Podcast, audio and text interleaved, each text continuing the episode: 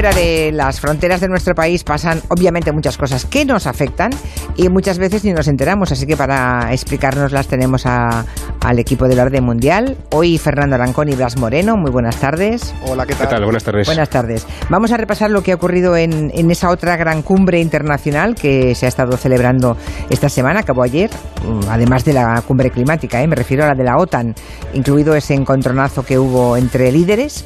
Vamos también a hablar de, de los países, hay algunos países que tímidamente empiezan a decir que la economía no solamente hay que medirla en términos de PIB, ¿eh? de Producto Interior Bruto, sino hay que tener en cuenta el bienestar de las personas. Que dirán ustedes, pues ya ven, vaya descubrimiento. Sí, sí, parece de perogrullo, pero era hora de que alguien lo verbalizase de esa forma. Y luego tenemos pues muchas preguntas de los oyentes. Empezamos por ahí si os parece. Venga. La primera, ahí va, va sobre los kurdos. Eh, me gustaría saber qué ha pasado con los kurdos, en qué situación han quedado después de que Estados Unidos eh, se fuera de allí. Porque, bueno, me quedé muy impresionada con un documental que vi sobre las kurdas y cómo habían actuado en contra del ISIS. Y además también coincidió que estando fuera de vacaciones, pues vimos una manifestación en pro de ellos. Y bueno, pues me gustaría saber cómo, cómo siguen. Muchas gracias. Tiene toda la razón esta oyente. ¿eh? Se habló durante unos poquitos días mucho de los kurdos, eh, en fin, de la mala suerte histórica que tienen, ¿no? Y hace ya bastantes semanas que la atención se ha ido a otros lugares y es como si lo de los kurdos se lo hubiera llevado el viento. Y de repente dejó de hablarse de ello, ¿no? Exacto. Sí. De pronto eso nos pasa mucho. ¿eh? La verdad es que es una buena pregunta, porque fíjate cómo dice la oyente eh, lo que quiere saber, ¿no? Dice que quiere saber qué pasó con los kurdos, literalmente, después de que Estados Unidos se fuera de allí. Sí. Y hay que empezar diciendo que no se ha ido de allí. No solamente no se ha ido de allí, sino que encima han metido más tropas en la zona del Kurdistán, Julia. o sea, Han metido más tropas. Sí, sí. Todo lo que dijo Trump eh, al final no ha sido así. Eh, no es la primera vez que Trump anuncia algo y que después, pasados un par de meses, resulta que, se hace lo contrario. Pero bueno, las tropas de Estados Unidos no solamente no se han ido de Siria, sino que están recibiendo refuerzos a día de hoy. Con el pretexto de seguir combatiendo al Estado Islámico, a Daesh, que es verdad, esto sí lo, lo hemos dicho muchas veces, que sigue activo, el grupo terrorista sigue activo, pero también es verdad que lo que allí también están haciendo los estadounidenses es proteger, además de a los kurdos, los campos de petróleo que hay allí, que son muchos y muy importantes. No para Estados Unidos, porque Estados Unidos va sobrado de petróleo, pero sí para evitar que los consigan capturar sus enemigos, es decir, Rusia, Irán, el régimen sirio, etcétera, ¿no? Y también Daesh, eh, por extensión, ¿no? Así que al final, ¿qué pasa con los kurdos? Que es la pregunta que hacía el oyente. Sí. Pues que asustados ante la posibilidad de que Estados Unidos les dejara tirados, que es lo que todo, todo apuntaba que iba a pasar, ya habían pactado con Rusia su protección. Pero ahora, como Estados Unidos se queda, le han dicho a Rusia que, que Nanay, que se olviden de ese compromiso, y Rusia, por supuesto, pues está bastante cabreada, ¿no? Por, por haberles cambiado este, esta idea, ¿no? También Turquía, naturalmente. Y ahora los turcos amenazan con volver otra vez a atacar la zona del Kurdistán. Así que, en fin, estamos un poco como estábamos hace dos meses, solo que Estados Unidos ha quedado fatal con sus aliados en todo el mundo. Eh, la cosa es más peligrosa porque ahora, además de tropas estadounidenses, también hay tropas rusas y turcas por allí cerca, con lo cual el riesgo de un encontronazo pues, se hace más Es grande. mayor, claro. Y además, todavía los turcos amenazan de nuevo con atacar. Así que estamos como antes, pero todavía peor, Un, po- básicamente. un poquito peor, ¿verdad? Eso es lo que hace Trump con la diplomacia, cuando, cuando se le ocurre hacer la cosa así improvisando. Bueno, va de sheriff por el mundo y se queda tan ancho. Y le pasa lo que le pasa. Eso es. Bueno, se está hablando ya del 5G. Seguramente los oyentes, pues ya, en fin, tienen la cabeza llena de información del 5G, ¿no? Que, que ni siquiera ha llegado a nuestras vidas. Pero atención, porque ya se ha empezado a trabajar en el 6G. Hay una oyente que os pregunta, algo ha escuchado o leído, y pregunta, ¿qué es eso del 6G? ¿Se puede contar algo de esto? ¿Sabemos algo del 6G? Mira, yo pensaba que era una errata la primera vez que lo vi. Digo, bueno, se han confundido si estamos con el 5G, pero ¿de qué me estás hablando del 6G? No, pero sí existe, se está investigando y aunque suene totalmente a ciencia ficción, ¿no? Por poner un poco de contexto, nosotros ahora mismo, en el mundo actual, estamos en el 4G, que es un internet mejor del que teníamos cuando se te cortaba en casa si te llamaban al, al fijo, pero que todavía es, es muy básico, ¿no? Por ejemplo, en casa tenemos un router que habla, entre comillas, con todo, yo qué sé, con la tablet, con el móvil, con la tele, pero nada más, es una dirección como muy bidireccional, ¿no? Pero el 5G, además de más rapidez en la conexión, se supone que llegaremos a un giga de conexión por segundo, permitirá generar redes más densas donde los cacharros se abran entre sí. Por ejemplo, eh, es la puerta al, llamado Internet de las cosas, es en el que a lo mejor con el móvil pues puedes subir las persianas o la nevera te avisa de que los yogures se te van a caducar. Pues ese tipo de, de densidad, ¿no? Pero el 6G es directamente una salvajada. A ver, porque la velocidad... asústanos, asústanos. ciencia ficción, ya te digo, la velocidad aumentará hasta un tera por segundo, que son mil gigas, que todavía no tenemos ni uno. Pues llegaremos a 1000 gigas. Y además ya permitirá el, despegue total de la inteligencia artificial y la realidad aumentada gracias precisamente a esa eh, velocidad. Con el 6G a lo mejor los móviles, el, cacharrito del móvil que conocemos se queda obsoleto y directamente desplegamos una realidad aumentada en la, en la palma de la mano, sea para whatsappear o tuitear, lo que, lo que sea que hagamos, ¿no? ¿Y cuándo llegará esto? La pregunta del millón. Pues se calcula que antes de 2030 es imposible, no va a pasar. Y así que las estimaciones, pues más o menos barajan el año 2035, más o menos como la llegada del 6G, porque además las compañías telefónicas tienen que amortizar pues todas las grandes inversiones que están haciendo en redes de 5G, etcétera, etcétera, ¿no? Ya, será por eso, no porque no lo tengan preparado antes, ¿eh? Seguramente. Pero ya se han puesto a trabajar, ¿eh? Ya están ahí Bueno, no lo sé, prefiero pasar página, porque ya me, mareo, me, mareo, me, coge yuyu. Bien, otra última pregunta. Tiene que ver también con elecciones en Estados Unidos. Falta todavía un año, pero es verdad que llevamos ya tiempo hablando de, las primarias y, en fin, de todo lo, que, nos queda. Y lo que nos queda. Hay un oyente fiel que se llama Yo mismamente, es su, eh, su nombre en Twitter, y pregunta por qué las elecciones en Estados Unidos son siempre martes y pregunta si el día de las elecciones siempre es un día laborable. Pues sí, desde 1845, 1845 las elecciones presidenciales son siempre en martes. Y es más, son siempre el primer martes después del primer lunes de noviembre. Es decir, que si el día 1 de noviembre cae en martes, las elecciones serían, el día 8, porque, porque aún no ha llegado el lunes, ¿no? Eh, en este caso, en 2020 van a ser el día 3 de noviembre. Eh, ¿Por qué son en martes? Bueno, como os he dicho, esto viene desde 1845. Y en ese momento el país pues era mucho más rural que ahora y la gente se tenía que desplazar muchísimos kilómetros para poder votar, ¿no? Entonces, eh, probablemente les, llevaría un, día entero ir y volver para votar. Eh, ¿Qué día escogemos de la semana para, para, que sea el más cómodo? El domingo no, porque hay que ir a misa. Entonces, ese día no vale. Eh, escogieron el martes porque así aprovechaban también el viaje que hacían, de todos modos, para ir después al mercado de la comarca el miércoles. Ya que hacemos el viaje, pues votamos y también vamos al mercado. ¿Y por qué noviembre? Noviembre es la mejor época porque no interrumpe la temporada de siembra de, primavera, tampoco la cosecha de final de verano y también te evitas las inclemencias del tiempo de los meses de invierno más duros, de diciembre, enero, etcétera, ¿no? Pero bueno, es verdad que Estados Unidos ha evolucionado mucho naturalmente, la gente ya trabaja eh, en la ciudad y trabaja además por cuenta ajena y no se puede ir de repente del trabajo un día para votar, porque es que el martes de la votación sigue siendo un día normal es laborable y la gente trabaja.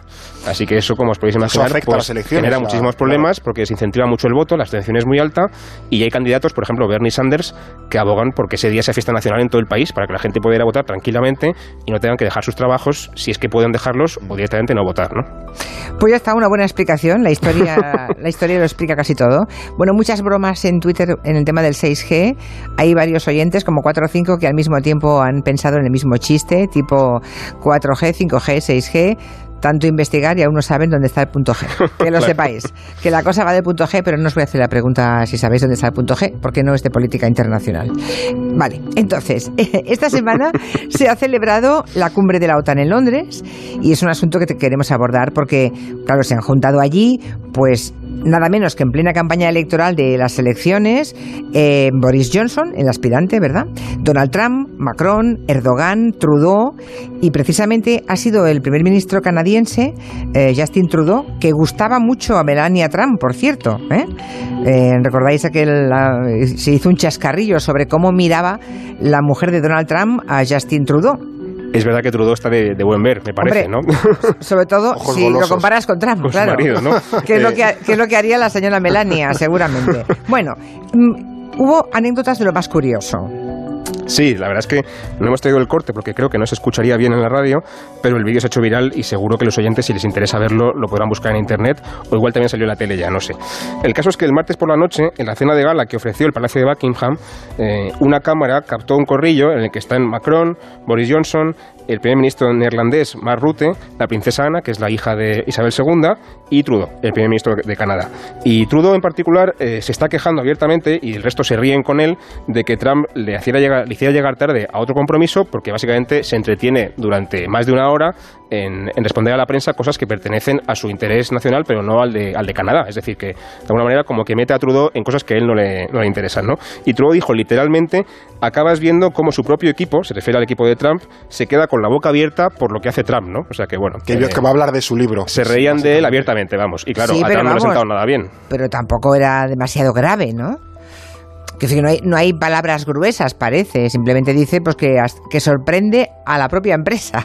Claro, pero bueno, eh, este sabemos cómo es Trump y, de hecho se ha ido de la OTAN, de la cumbre, sin decir adiós prácticamente, ¿no? Corriendo por el desplante. Bueno, al margen de esta anécdota de la, de la OTAN, la cumbre, eh, dentro de la, de la cumbre, ha dado de sí muchísima tensión. Hace unos días recordemos que Macron, Emmanuel Macron, dijo que la alianza, que la OTAN estaba en estado de muerte cerebral y Erdogan, con mucha diplomacia, ¿verdad?, le contestó que el que tenía muerte cerebral era él, el presidente francés. En fin, con aliados así, porque todos esos son miembros de la OTAN. Yo no sé para qué quieren enemigos. Parece el instituto, con los chavales ahí diciéndose de Tremendo. Y, tú más. Claro, claro, totalmente. No, sí, es cierto que lo, de la muerte cerebral ha descolocado un poco a todo el mundo, lógicamente, y no ha sentado bien a nadie. Y en particular a Trump, que además ha aprovechado esta cumbre para dejarle un recadito a Macron, y si no, que los sientes escuchen. Cuando haces un comentario como ese, un comentario tan desagradable para básicamente 28 países, incluidos ellos mismos, pienso que, ¿sabes? El desempleo sube cada vez más en Francia, y Francia no lo está haciendo bien económicamente. Han empezado a imponer aranceles a los productos de otra gente, así que nosotros vamos a imponerles aranceles a ellos un poco más y le llama canijo o lo que sea, o vamos, o, creído. Madre mía, menudo, ambientazo en la Pero es que, claro, pero hay lío, ¿eh? porque ha habido también vamos, polémica con los aranceles. Eh, ha habido una pequeña gran crisis comercial entre Francia y Estados Unidos estos días, porque Francia sabemos que decidió desarrollar la, famosa tasa Google, esa que eh, graba los beneficios que tienen las grandes tecnológicas que están en Europa, que facturan una cantidad de dinero brutal, pero luego eluden los sistemas fiscales y básicamente dejan 3 euros en las arcas eh, nacionales y se lo llevan todo pues a, otros paraísos fiscales, en fin, sociedades interpuestas. Mm, este recordemos, recordemos que eso que ya esa medida impuesta por Macron en Francia también eh, está en el programa de, del Partido Socialista. Si llegan al gobierno también quieren poner la tasa a Google por esa misma razón, porque aquí hacen mucho negocio, pero luego las la pasta se la llevan a otro sitio. Y que en principio parece muy lógica porque luego tienes países, en fin, donde hay un beneficio fiscal bastante amable, como Irlanda, donde se van todos y pagan muy poquito. ¿Qué ha hecho Estados Unidos? Pues contestar y proteger, abrazar a esas grandes tecnológicas y ha impuesto un 100% de aranceles a distintos eh, productos eh, franceses que básicamente les dejan fuera del mercado estadounidense porque no hay, no hay Dios que, supere ese tipo de, de arancel, que además se vienen a sumar sobre todo con productos que habían quedado fuera de la quema, en aquella tanda arancelaria que ya vivimos hace unos meses que impuso Estados Unidos a la Unión Europea después del caso de Airbus y Boeing, ¿no? Entonces eh, ha sido como el recado de, Trump a Francia, decir, ojito como vayas por aquí y a todo el resto de países como repliquéis la tasa Google en vuestros eh, países, ¿no? Pero es que además Trump ha seguido dándole caña a Macron. Escuchad. Es un comentario muy duro, considerando que tienes una situación tan mala en tu país. Mira lo que ha pasado con los chalecos amarillos, mira lo que ha pasado en los últimos meses.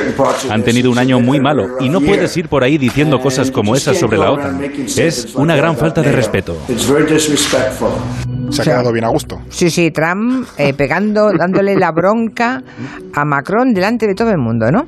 Lo, que me parece más curioso es que Trump defienda a la OTAN, porque le hemos oído criticar mucho a la OTAN. Este hombre es una fuente de sorpresas, ¿no?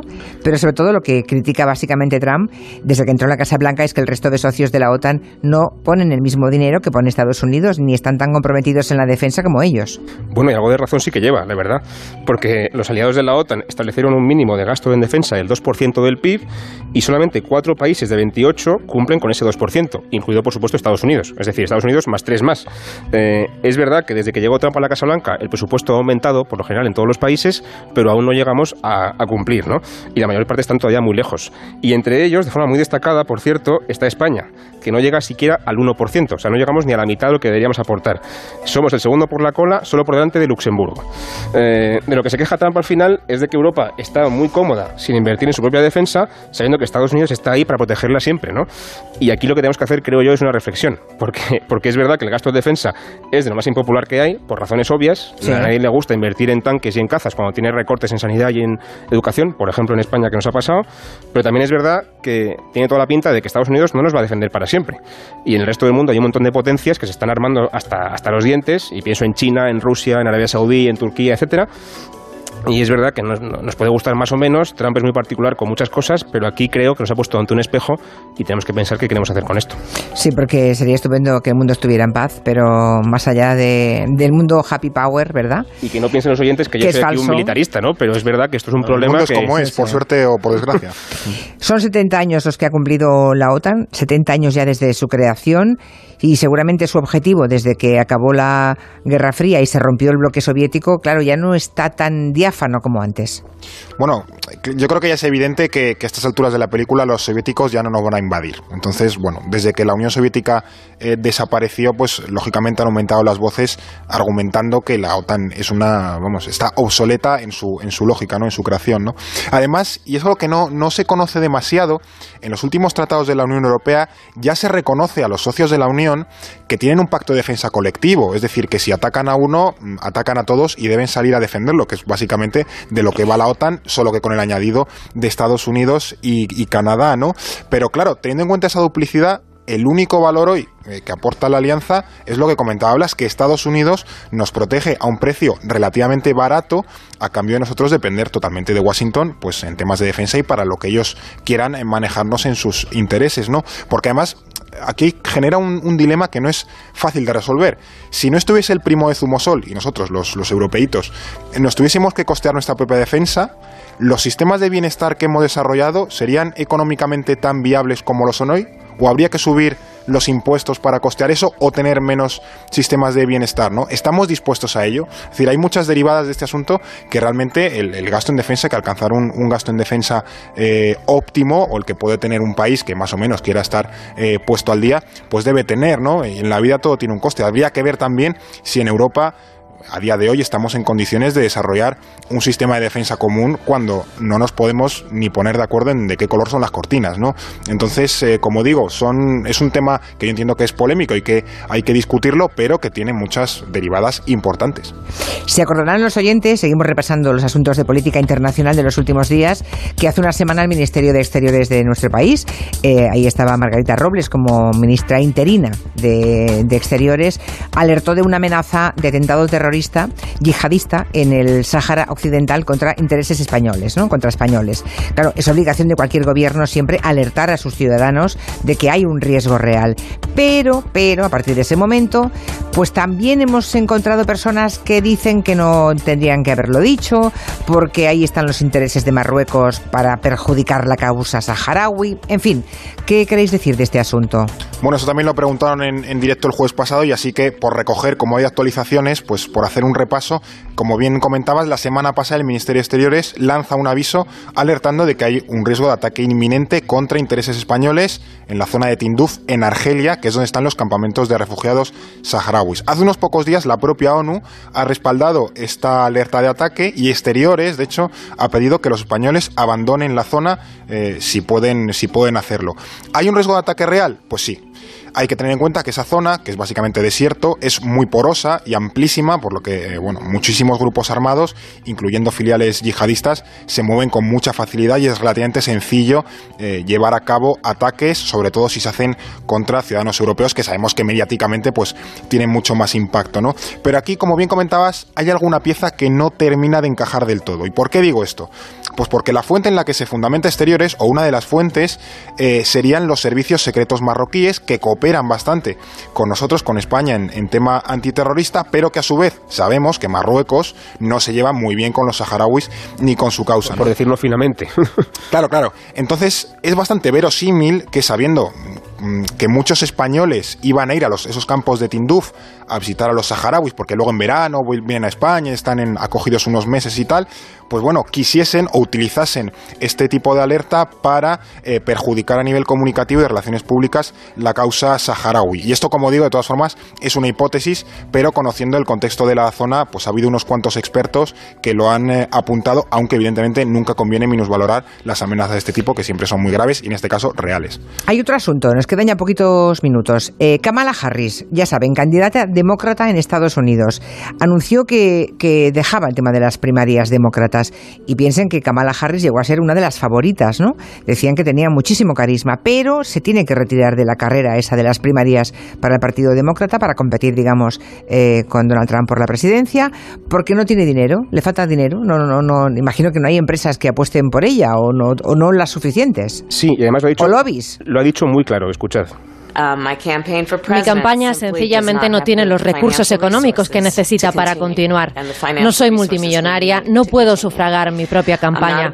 Y a medida que las primarias avanzan, ha sido cada vez más difícil conseguir el dinero que necesitamos para competir. Así que esto, esto es tremendo para la democracia, ¿eh? porque claro, quiere decir que una persona sin recursos económicos, si no es Trump, si no es Michael Bloomberg, recordemos que el millonario, multimillonario también va a ir a las primarias demócratas, pues parece que o, tú tienes mucha pasta o te financia un lobby. Tipo, 40.000 millones tenía Bueno, Bloomberg, tipo, tipo, claro, sí, sí, pero es que además sí, también te puede financiar el lobby del rifle, por ejemplo, ¿eh? o el del petróleo, pero si eres un demócrata en Estados Unidos, Partido Demócrata, no tienes dinero y no te financia ninguno de esos lobbies potentes, hay que apearse de la carrera. Me parece muy grave. La verdad es que habla mucho del sistema viciado que tienen en Estados Unidos, pero bueno, de todos modos, Kamala Harris también ha dicho que va a seguir luchando, literalmente dice eso en el vídeo en el que se despide, y además en realidad ella es senadora, o sea que ella puede seguir perfectamente eh, peleando por sus intereses eh, y por sus leyes desde el Senado, ¿no? De hecho, eh, hay una cosa muy graciosa que ha pasado, y es que Trump, cuando conoció la noticia de que Harris se retiraba, puso un tuit diciendo que es una pena que Harris se bajara de la, de la campaña y que también pues que le echará de menos, ¿no? Así siendo un poquito amable y tal. Y Harris ¿sabéis lo que le ha, respondido? ¿Qué le respondió? Le dice, no se preocupe, señor presidente, nos veremos en su juicio. No sé si habréis escuchado que precisamente hoy eh, Nancy Pelosi, la líder demócrata en el Congreso, ya ha dicho que va a haber impeachment, o sea, que lo van a aprobar y que va para adelante, ¿no? Así que bueno, eh, esta señora se hizo muy famosa. Claro, esta señora se hizo muy famosa en su momento cuando cuando aquel caso del juez Kavanaugh, el, el juez este al que se acusó de agresión sexual, eh, y aquello le dio mucha notoriedad, ¿no? Yo creo que también con el tema del impeachment, pues puede tener ahí una oportunidad de, de hacer su nombre. Vamos a ver cómo, cómo lo decía. Eh, bueno, sí, no, no, no, nos queda tiempo, me parece, ¿no? Pues lo dejamos. No, hombre, no, así acaba, acaba, acaba, lo de Harris. Vale, decía que, que ella se, se, hizo un nombre y con aquel caso, eh, aquel juez fue acusado de, de, abuso sexual y ella se refería así a la víctima que fue ella a comparecer al Senado. A ver. Solo para que podamos sentar las bases de esta comparecencia, sabes que tú no eres la acusada. No eres la acusada. Estás aquí ante miembros del Comité Judicial del Senado de los Estados Unidos porque tuviste el valor de hablar y porque, como tú misma dijiste, crees que este es tu deber como ciudadana. Quiero darte las gracias por tu valor y quiero decirte que te creo. Te creo y creo que muchos estadounidenses de todo el país te creen también. En fin, es el yo sí, yo te creo hermana, ¿eh? que también aquí en el feminismo es una frase de guerra. Hasta aquí el tiempo de orden mundial. Hay más cosas, ¿eh? pero es que no tenemos minutos para más. Cualquier, sí, cualquier consulta que quieran plantearles, ya saben, pueden hacer el contacto con arroba elordenmundial.com o a través de las redes sociales de Hello o a través de nuestro WhatsApp. Nos gusta que hagan el WhatsApp porque así escuchamos su voz. Así que es 638-442-081. Hasta el jueves que viene. Buena Hasta tarde. la próxima. Adiós.